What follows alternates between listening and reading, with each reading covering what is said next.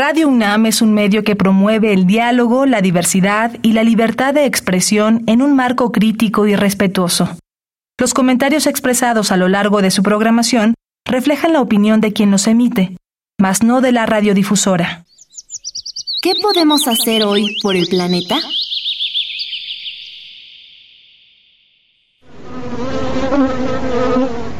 Construye un jardín para polinizadores. Si eres un amante de las plantas y quieres ayudar al planeta, adquiere y cría plantas nativas de tu región que den refugio y comida para especies polinizadoras. Así, apoyas a la producción de frutos comestibles y contribuyes a recuperar la biodiversidad en tu ciudad. Habitare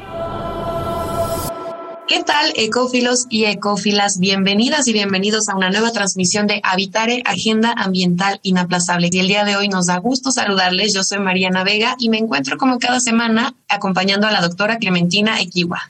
Hola Mariana, y en esta ocasión vamos a, movernos a la Ciudad de México, porque hemos eh, tenido la oportunidad de movernos en conversaciones por distintas partes, pues de México y algunas un poquito más allá, ¿no? Pero a veces no, no hacemos caso de qué es lo que está sucediendo en la ciudad. Entonces, bueno, ahora invito a nuestra audiencia a que se quede y recorramos un poquito las áreas verdes de nuestra ciudad.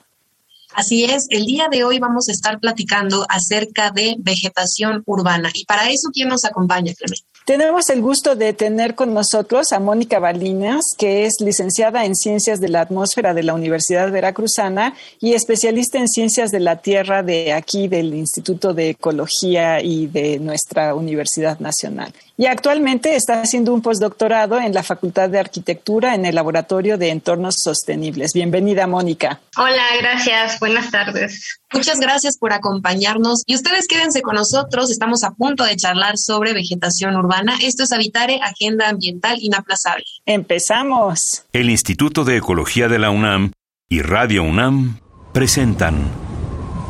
Toma segundos destruir lo que ha crecido en años. Toma horas devastar lo que se ha formado en siglos. Tomar acciones para rescatar nuestro ambiente solo requiere un cambio de conciencia. Habitare. Agenda ambiental inaplazable. Ciencia, acciones y reacciones para rescatar nuestro planeta. Nuestra, casa.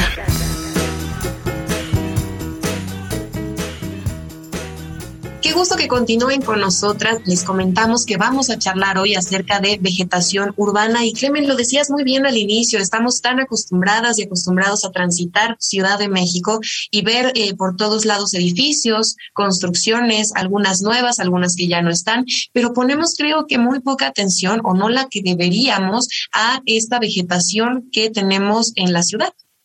Exactamente. Bueno, eh, tenemos a veces estos despliegues espectaculares de, por ejemplo, las jacarandas y todo el mundo habla de las jacarandas. Y parece que pasa esa temporada y pues ya, ¿no? Los árboles y las plantas pasan al olvido y ya no hablamos más de lo que se vive eh, desde la naturaleza en, en la Ciudad de México. Entonces, yo eh, quisiera que, reflexionáramos y que para eso nos ayude Mónica, ¿por qué podría ser relevante tener vegetación en las ciudades? Sí, bueno, pues para empezar, porque es una fuente de infiltración de agua que ahora es muy importante para que no haya eh, sequías en la ciudad sus funciones fisiológicas como su transpiración pueden llegar a enfriar el aire que ahora hay un problema en las que en todas las ciudades donde están urbanizadas que por ejemplo la e incrementa la, temperatura del aire y, y se forman las famosas islas de calor, ¿no? Pueden contrarrestar eso, absorben contaminantes, sí, y pues, o sea, sus aportaciones a la población y sobre todo a la ciudad es muy amplia, ¿no? Comenzando con esas tres y debe de haber muchas más. Yo tengo una duda, Mónica, pensando que a lo mejor eh, cualquiera, si nos ponemos a caminar por las calles de la Ciudad de México, yo soy mucho de caminar sobre insurgentes, no sé si quienes nos escuchan lo, lo han eh, intentado en alguna ocasión, pero no todos los árboles ni todas las plantas que encontramos son las mismas. Entonces, ¿hay eh, algún tipo de especie de planta que sea repetitiva en la Ciudad de México o por qué es que encontramos esta variedad? Sé, por ejemplo, que hay una lista de, las, de la vegetación más abundante en la ciudad. Una de ellas es el eucalipto, el trueno, que le llaman los liquidámbares, y el fresno. Son de las cuatro que yo sé que hay muchas en la ciudad. Eh, desconozco el por qué son demasiadas. Yo me imagino que, por ejemplo, el eucalipto, que es una, es una, es un árbol que se va, que le llaman como este invasora, que se reproduce y entonces se va multiplicando en la ciudad. Entonces, por eso hay muchas. Y yo me imagino que así sobre insurgentes debe de haber una relación en más bien qué tipo de árboles siembran, ¿no? Por ejemplo, hay colonias en donde eh, hay una planta que le llaman japonesia y es muy común y yo quiero creer que como que como que se vuelve una moda el plantar cierto tipo de, de vegetación, ¿no? Por ejemplo, en Revolución están las magnolias, que fue el gusto de la Secretaría de Medio Ambiente, ¿no? Creo que de la directora. Entonces, yo me imagino que, que por ese lado se va el por qué sobre un camellón encuentra cierto tipo de especie de árboles, ¿no? Y, y, y en realidad, bueno, yo creo que tienes razón son, Mónica, pero a veces es incomprensible, ¿no? Porque eh, nosotros, por ejemplo, tuvimos, se nos murió un árbol, tuvimos que quitarlo. Y cuando fuimos a hacer los trámites conducentes, a pedir permiso para talarlo, etcétera, una de las cosas que nos pedían es que sustituyéramos ese árbol con 10 más, ¿no? Que lleva, donáramos 10 más a la delegación. Y fuimos, eh, yo les dije que sí, que por supuesto, y eh, me pidieron que llevara, me dieron una cartera de árboles, digamos, ¿no? Me dijeron pueden ser eucaliptos, pueden ser magnolias, pueden ser liquidámbar, puede ser, ¿no? Este, varias especies, ¿no? Entonces les dije, bueno, yo puedo escoger cuál, sí, escoja cuál. Escogí liquidámbar porque yo sé que, que hay, son nativos de, de la ciudad, pero años después se nos murió otro árbol y tuvimos que, que hacer el mismo proceso. Y eh, en esa ocasión el, no había selección, era magnolia o magnolia. ¿No? O sea, mm. tráiganos magnolias. Y bueno, pues era un poco complicado porque las magnolias son árboles muy eh, de crecimiento más lento, pero también son caras, ¿no? Entonces nos pedían árboles de mínimo dos metros de altura, arbolitos de dos metros de altura, y cada uno costaba pues como mil pesos, ¿no? Entonces, pues lo que era algo que querías hacer con gusto, ¿no? Donar los árboles que pudieras, resultó ser algo muy eh, pues oneroso, ¿no? Hasta pues parecería un castigo, ¿no? Ni, ganas te dan de cooperar así. Entonces, eh, deberíamos de escoger árboles o deberíamos de, propiciar que haya una especie de árbol o por qué no tenemos una diversidad. ¿Tú qué opinas, Mónica, al respecto? Pues yo creo que se, se ha de ver más eh, como a un negocio, ¿no? De la persona que está dirigiendo en ese momento, porque tal pareciera, o sea, parece que así fuese, porque se puso de moda la magnolia. Ahorita no sé si, si han visto los jardines que ya se puso de moda uno que le llaman como espadín. Se puso de moda la azotea verde, se puso de moda el muro verde. Y yo creo que eso está basado en el gusto de la persona que está dirigiendo en ese momento este, las, es, las secretarías y por eso se van sobre esa línea, porque yo estoy segura de que no han de conocer la función de, un, de una planta desde la más pequeña hasta un árbol, porque si fuera así, este, tendrían, tendrían esa lista basado no nada más en la función de, este, de la planta, sino también en lo que se requiere en el lugar, ¿no? Que tal parece de que no, no han tomado en consideración eso. Y por ejemplo, yo cuando era niña, este, recuerdo que, que nos hicieron plantar árboles en Tuzla Gutiérrez, allá en Chiapas, de donde soy, y fuimos a la campaña cuando éramos niños y así, todo bonito, ¿no? Y la foto y todo. Y cuando, fue, cuando ya nos hicimos grandes, pues ahí hicieron el estadio de los jaguares. Entonces, realmente ya no vimos crecer esos árboles, ¿no? Y eso pasa, no, todos los, no todas las especies se adaptan y, y creo que que en ese momento la persona que está tomando las decisiones para la ciudad no está, no está tomando en cuenta esas, esas necesidades que la ciudad tiene, sino más bien como que sus ves sobre sus propios, ahora sí como que su propio gusto, ¿no? O sea, lo que, lo que a esa persona le llame la atención.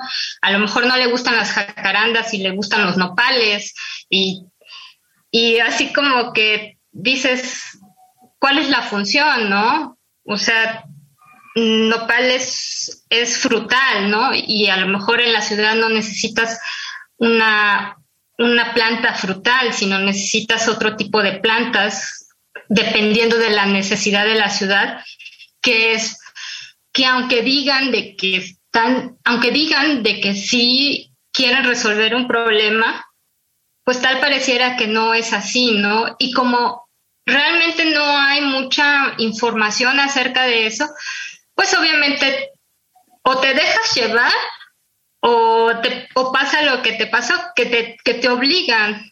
Y no, o sea, no, no, yo creo que los que están, las autoridades no deberían obligar a las personas a hacer las cosas que les nacen, como por ejemplo la vegetación, ¿no? Que es una necesidad que la gente lo quiere hacer, pero te pone condiciones, ¿no? Te pone la lista de las de lo que ellos creen que se debe de, plantar sin conocer las funciones fisiológicas de una planta.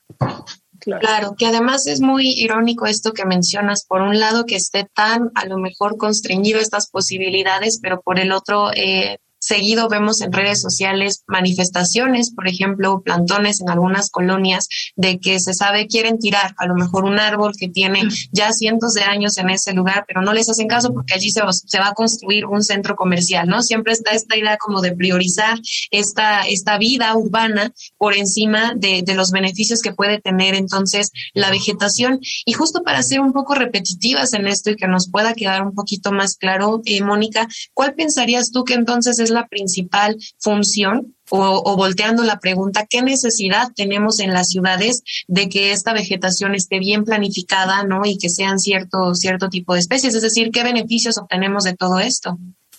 Bueno, pues eso dependería de, del problema que tenga la ciudad. Por ejemplo, este, una de las cosas que se, que bueno, que yo también he repetido mucho eh, es el hecho de escoger las especies adecuadas, ¿no? Por ejemplo, si hay gente que quiere, no sé, disminuir contaminantes, buscar la especie más adecuada de cuál es la que más, cuál es la especie que más absorbe contaminantes, pero qué tipo de contaminantes también son los que se quieren, este, pues, disminuir, ¿no? O, por ejemplo, en una ciudad, si lo que quiere es disminuir la temperatura, encontrar el tipo de vegetación que transpire más para que se reduzca la temperatura, ¿no? O sea, es dependiendo de la necesidad de la ciudad, pero es, es a lo que voy siempre, ¿no? No conocemos en sí, y yo me incluyo en eso, de que no conocemos el comportamiento fisiológico de la planta y ese es un problema, ¿no? Porque no, este, decimos, sí, sí, sí, este, refrescan, sí dan sombra, refrescan este, un edificio, una casa, ¿no? Este, pero no, no conocemos como que el interior de ella, ¿no? Para poder decir eso. Lo decimos porque alguien lo dijo y como vemos que es verdad, por ejemplo, de lo de la sombra, que sí refresca, puede llegar a refrescar una casa, pues lo repetimos, ¿no? Pero no, no es la única función que tiene. Y ese es el problema, que no conocemos bien a la planta. Claro. Y, eso me lleva a, que nos cuentes un poquito qué es lo que tú has estado haciendo, porque tú has estado haciendo algo de esa investigación para conocer un poco más de las plantas. Has estado trabajando con algunos árboles de aquí de la ciudad. Cuéntanos un poquito de eso. Mira, pues yo comencé este, en la maestría eh, con la isla de calor en la Ciudad de México eh, bueno, que ya está, que ya eh, fue estudiada desde hace muchos años, desde, creo que empezaron desde los ochentas, y bueno, ya se, ya se sabe que la isla de calor existe en la ciudad, eh, con, y cuando yo llegué al Instituto de Ecología, ya, ya teniendo este, pues, este respaldo de que existía, se, se buscó la manera de resolver este problema, que era de la temperatura alta, ¿no? Y entonces fue cuando este, con mi tutor decidí, eh, tomamos en cuenta la vegetación para poder reducir la temperatura.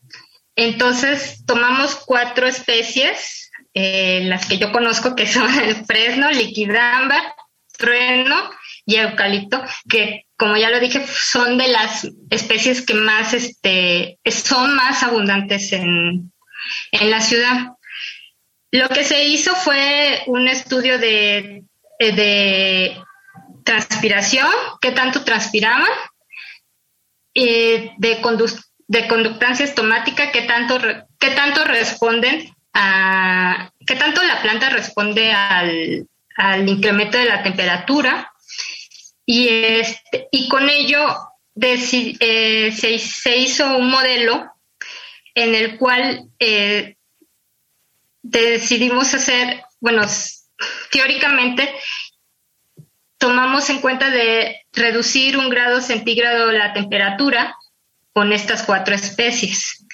Eh, eso fue lo que yo hice y, y bueno, y lo que y lo que está en el artículo de hoy, pues es eso, ¿no?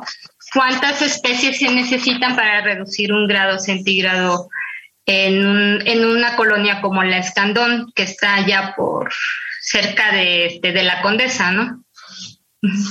Eso fue lo que hicimos. Antes de lanzar mi, siguiente pregunta, Mónica, Clemen, ¿por qué no nos cuentas un poco para quienes no conozcan la revista Oikos, de qué se trata y dónde la pueden consultar? Me parece que estaría buenazo compartir también allí este artículo que hizo Mónica. Claro que sí. Es, eh, en el portal del Instituto de Ecología de la UNAM tenemos un eh, botón o una, la, la portada, digamos, de la revista digital para que le hagan directamente clic ahí y nos visiten y vean todos los artículos que tenemos. La revista se llama Oikos Igual, eh, eh, porque hay, pues ya saben, hay un yogurt y hay otras revistas que se llaman Oikos. Esta es así específicamente, Oikos Igual. Y efectivamente tenemos este artículo que nos compartió Mónica sobre vegetación urbana, en el que platico un poquito de esta investigación que a mí me pareció sorprendente porque pues uno ve y pues dices, pues aquí quedaría bien un árbol, ¿no? Y no piensa uno que a lo mejor va a levantar la, el pavimento, que a lo mejor va a ser, eh, se va a desgarrar con los vendavales de principios de año, que a lo mejor se le van a caer las hojas en, en invierno y, y, la insolación dentro de la casa pues va a ser mayor y, y a, eh, a, lo mejor no queremos eso. O sea, como que no piensa uno en todos esos detalles. Y en este trabajo de Mónica, ella eh, identifica algunas de estas cosas y entonces eh, cuéntanos a qué conclusión llegaron. Yo no voy a destripar la historia como dicen, ¿no? Pero cuéntanos a la conclusión que llegaron, porque pues sí, estamos acostumbrados a ver eucaliptos por todos lados, pero ¿cuál fue la sorpresa del eucalipto? Sí, y fíjate que este que lo del eucalipto fue eh, creo que puse que se puso como tres. Una fue que se desenraizaba. La segunda es que este que a ver se desenraizaban y que se caía ah, que se caían por lo mismo que eran invasoras y la otra es que no dejan reproducir a, a, a, los demás árboles alrededor de ellos, que es egoísta, pues. Sí, o sea, no deja crecer a nada. no deja crecer nada alrededor de ellos. reproducirlos. Son unos, es una gandalle, la verdad. Sí, sí, sí. y Y una de las que nosotros encontramos que fue lo de la investigación es que no transpiran, que su transpiración es muy baja. Entonces, al transpirar eh, muy poco, pues obviamente no, no enfrían la zona en, la, en donde se encuentran estas, ¿no?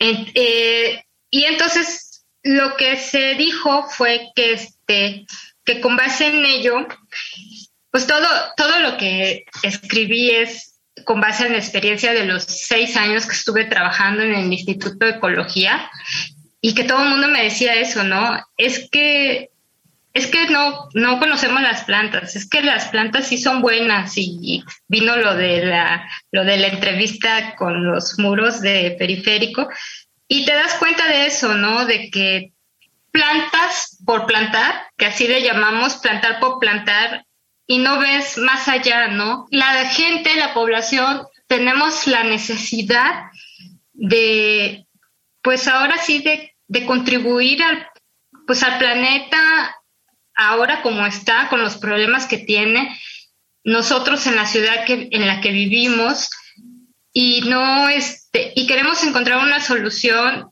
leemos, pero no sabemos si lo que leemos es verdad. Eh, lo lees muy seguido y entonces te la vienes creyendo y, y a veces como que no te haces más preguntas porque las, porque las ves seguido, ¿no? Y entonces llegas, vas hacia un camino en donde crees que es verdad y, y por querer ayudar, mm, a veces no es la manera más adecuada, ¿no? Que eso fue lo que dijimos sí está muy bonito todo, todo el, todo el programa de reforestación, pero como que no está bien conducido, ¿no? Y eso, y eso es lo que nos falta. Como que hay que encontrar la manera en la que la gente lea, pero no lo, no solo lo que ve en la televisión, sino que lea hacia otro lado, ¿no? Hacia la gente que estamos haciendo este tipo de investigación, ¿no? ahora sí como quien dice, pues que nos lean a nosotros, ¿no? Porque realmente nosotros estamos haciendo la investigación por lo mismo, ¿no? Para, para que se conozca.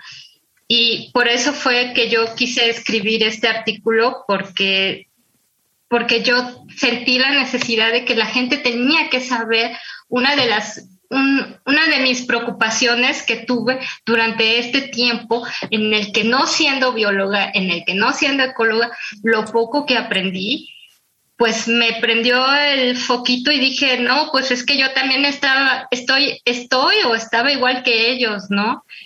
Claro, y lo que dices es muy importante, el involucrarnos, porque yo creo que a todo el mundo nos gusta mucho la idea de que nos vendan una ciudad más verde. Siempre lo que necesitamos constantemente es, es respirar a final de cuentas, ¿no? Y claro que sabemos de dónde, de dónde obtenemos este oxígeno.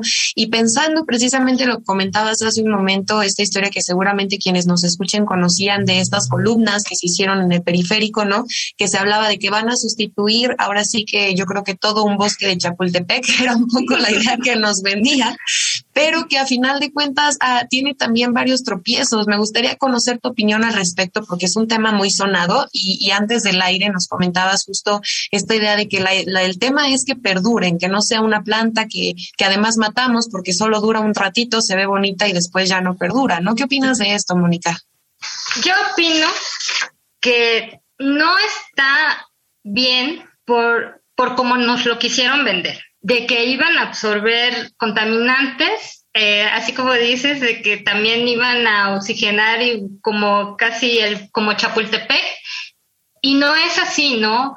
Este tipo de vegetación, que son las plantas ornamentales, para que puedan absorber contaminantes, se necesita una cantidad como de 20, 30 para tener la función de un árbol.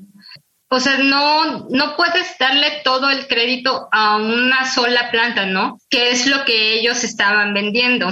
Luego, eh, son contaminantes que a veces se quedan en las hojas. Se van. Y aquí incluso se ve, ¿no? Si prestas atención mientras vas en tu automóvil, puedes ver a la pobre planta cargando una cantidad impresionante de contaminación. Y llueve y en lugar de que se, no, se va para el suelo. Sí, sí, sí, se va, se va, bueno, se va para el suelo, se va en el drenaje y el drenaje dónde termina, ¿no? Pasa por los ríos, llega al mar. Claro. Bueno, y yo haría un, un reto o una eh, invitaría a nuestra audiencia a que también hagan el, eh, tengan el, la curiosidad de sembrar un arbolito. Eh, bueno, aquí en casa con mis hijos hemos sembrado arbolitos desde semilla y que los vayas viendo crecer, también te da una sensación de qué es lo que, lo que lleva eh, a que tengas un árbol de tamaño decente y tengan esta experiencia. Es, es realmente fantástica y te permite apreciar algo de lo que nos dice Mónica. Así es, y pues lamentablemente estamos terminando esta emisión de Habitare, pero se queda esta gran invitación, nos vamos hasta con el reto que plantea la doctora Clementina Kiwa y sobre todo la idea de ver de manera diferente esta vegetación urbana, convivir de manera distinta con estas especies en las ciudades. Mónica, muchas gracias por habernos acompañado, por el trabajo que realizas y sobre todo por lo que nos compartes en este programa. Gracias, Mariana. Si ustedes se quedan con alguna duda o quieren comentarnos, ¿por dónde nos pueden escribir, Clemente? Estamos en Facebook, en Instituto de Ecología UNAM, todo junto, en Twitter, arroba y Ecología UNAM, y en Instagram, Instituto-Ecología UNAM. Y pues no nos queda más que agradecer al Instituto de Ecología de la UNAM y a Radio UNAM en la asistencia y voz de las cápsulas a Lisbeth Mancilla, información de Italia Tamés y Esmeralda Osejo Brito, en la operación técnica y producción a Paco Ángeles y en las voces les acompañamos como cada semana Mariana Vega y Clementina Kiwa. No se pierdan el próximo Habitare Agenda Ambiental Inaplazable. Hasta la próxima. ¿Qué podemos hacer hoy por el planeta?